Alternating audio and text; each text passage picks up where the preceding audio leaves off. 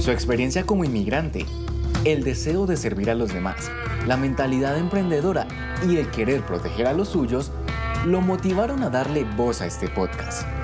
Bienvenidos a El Camino de los Inmigrantes con el abogado Héctor Quiroga. Hola a todos, te habla Héctor Quiroga el abogado Quiroga trayéndote El Camino de los Inmigrantes, este podcast que me gusta mucho. Estamos llegando a muchas personas contándole cosas interesantes de la vida del inmigrante en Estados Unidos, cositas que podemos aprender, que nos pueden llevar adelante, que nos pueden de pronto ahorrar dinero o en cosas, cositas que no sabíamos. Entonces me parece importante que yo pueda no solamente compartir con ustedes la vida en Estados Unidos desde el punto de vista de un abogado, sino también desde el punto de vista de un inmigrante, de una persona que vino aquí a luchar, a salir adelante con berraquera, como lo decimos los colombianos. Hoy quiero contarles acerca de un tema bonito, algo que, que, empecé yo a mirar hace 20 años y que ya vamos en la cuarta década celebrando, que es el mes de la herencia hispana. Esto me parece bonito porque eh, de todas formas hay personas que dicen, bueno, porque solamente un mes, ¿no?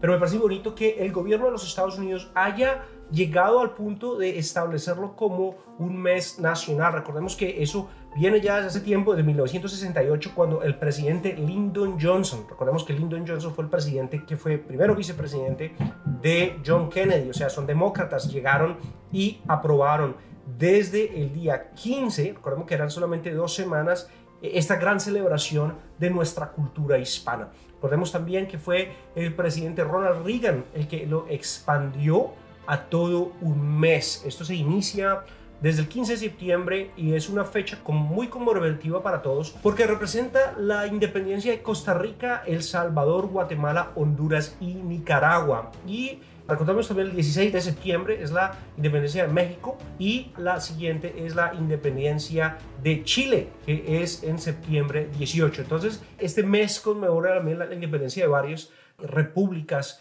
importantes. Ahora, me parece que es muy bonito que también consideremos que tenemos que buscar no solamente mirar esto, sino también que realmente los Estados Unidos es supremamente latino, supremamente hispano. Recordemos que la gran mayoría de estados del sur pertenecieron a México, incluso una persona como Lorenzo de Zavala fue la persona que ayudó en gran parte a escribir la constitución del estado de Texas y esta constitución fue después ratificada para que se anexara realmente Texas a lo que fue la Unión a los Estados Unidos. Recordemos que fue Sam Houston el que ayudó con esto, pero todas las constituciones, la Florida, fauna y flora, viene la Florida, montaña, montaña, son palabras en español, nevada, viene la nieve, son palabras que realmente muestran la influencia de nuestra cultura, de nuestro color, de nuestro sabor a Estados Unidos.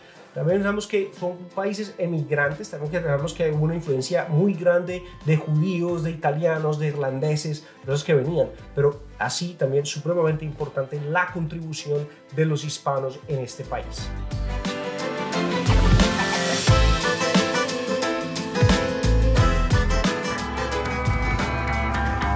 El camino de los inmigrantes con el abogado Héctor Quiroga.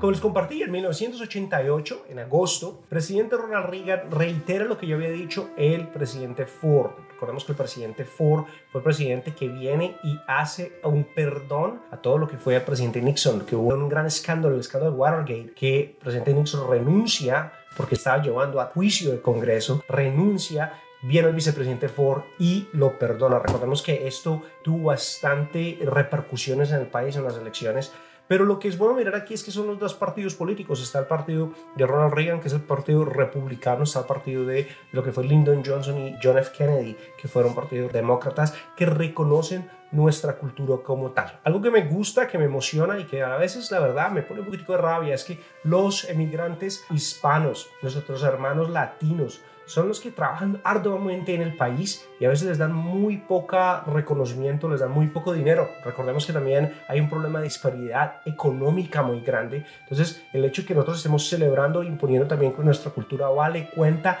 me parece que es algo que tenemos que todos saber. La gente joven que me escucha por estos medios, por favor, tenemos que asegurarnos que nuestra cultura sea respetada y nuestra herencia como tal.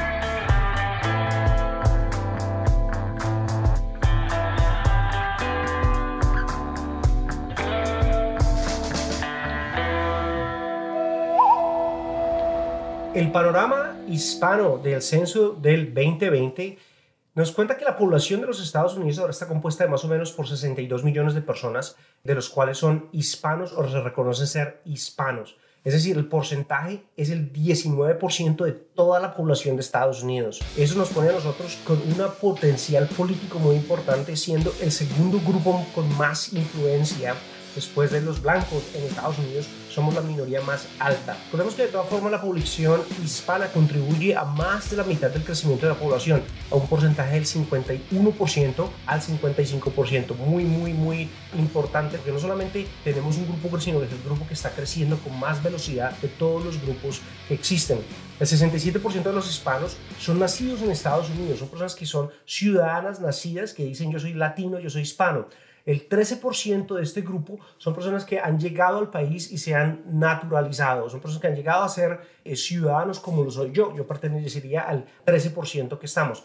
Un 20% no son ciudadanos pero son nacidos en el extranjero que no han podido arreglar la ciudadanía. Estamos hablando de ciudadanía, estamos hablando de la residencia. Recordemos que la generación Z es la audiencia que tiene más grande la, comunidad hispana en este momento. Tienen un porcentaje de todo ese grupo, el 32% es la generación Z. Y para los que me preguntan, bueno, ¿cuál es la generación Z? La generación Z es más o menos desde 1997, personas nacidas entre 1997 y el 2012. Más o menos los investigadores son eh, las personas que dan estos rangos para mirar en dónde está la generación. Ellos contribuyen la gran mayoría, el porcentaje siendo el 32% de nuestra generación, lo cual quiere decir que tenemos un crecimiento y tenemos una población altamente joven que van a impactar a los Estados Unidos en su futuro. Eso es algo que me gusta bastante. Como sabemos, el español es una lengua que está cogiendo cada vez más fuerza en todos los Estados Unidos. Es algo que lo tenemos que celebrar este mes, pero lo tenemos que seguir celebrando, como dije, respetando nuestra herencia hispana, demostrando al país que de todas formas los latinos tienen una fuerza política importante.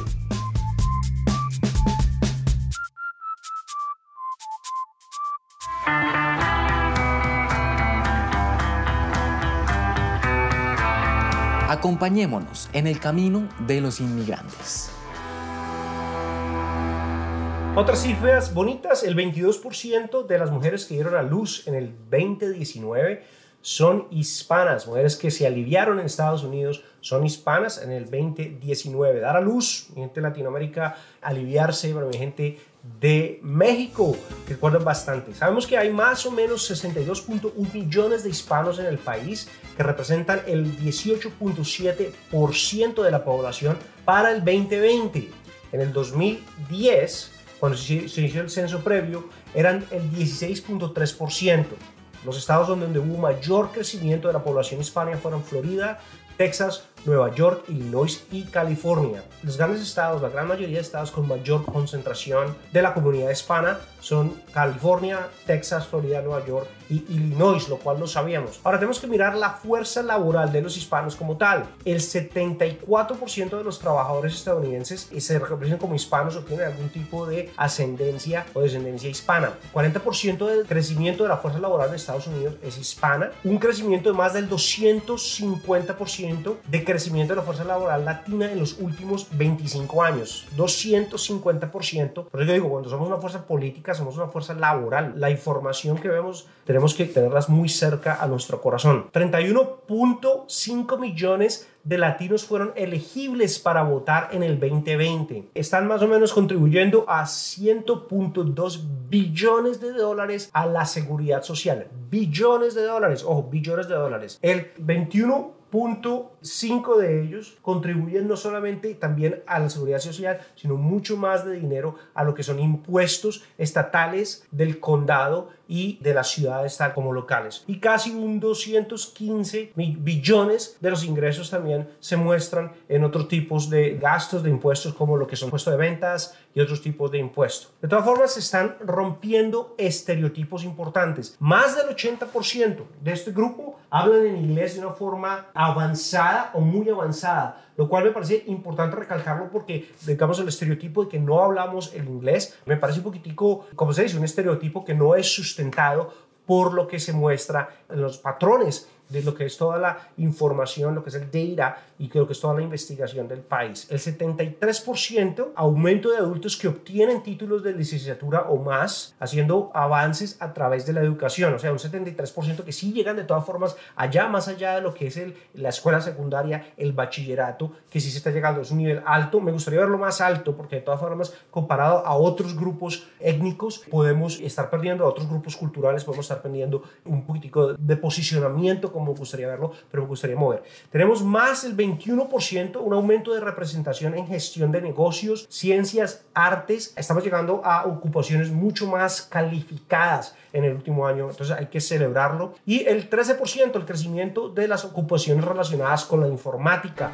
Esto es algo que sí me parece importante que lo miremos, porque de todas formas sabemos que lo que es la ciencia, digamos la NASA, lo que es todo lo que son químicos, o sea, cosas como un poco más relacionadas con la ciencia, estamos llegando un 13% más. Me hubiera gustado verlo mucho más alto, pero antes recordemos que problemas de racismo, discriminación institucional, el acceso a la educación, el acceso a la nutrición, el acceso a diferentes figuras importantes, diferentes cosas que no, no podíamos acceder, incluso el mismo acceso a la justicia, el acceso a un abogado como tal, es algo que no veíamos de una forma concreta, directa. Se ve un avance importante en la última década. Me parece que esto es importante para celebrarlo este año. Tenemos que celebrar que estamos avanzando, tenemos que celebrar que a veces se gana, a veces se pierde, pero aquí se está ganando. Ahora, esto no quiere decir que mi mensaje no sea es que tenemos que seguir la lucha y tenemos mucho trabajo por hacer. Como repito, una de las cosas que me da rabia, realmente me saca de casillas a mí, es que muchos, muchos, muchísimos hispanos, muchos latinos han llegado muy, pero muy lejos y realmente no se les da un reconocimiento como tal.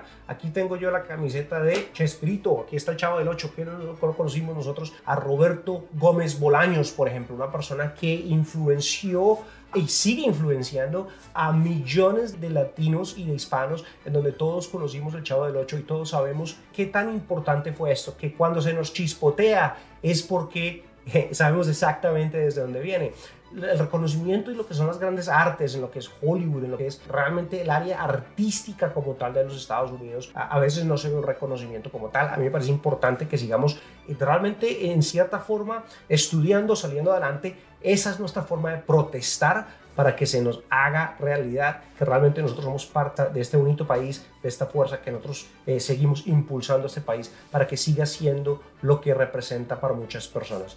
Bueno, soy el abogado de migración Héctor Quiroga, abogado Quiroga en este capítulo del Camino de los Emigrantes. Espero que me ayuden a celebrar lo que es el mes de la herencia hispana con mucho orgullo, con mucho cariño. Se les quiere mucho. Hasta la próxima.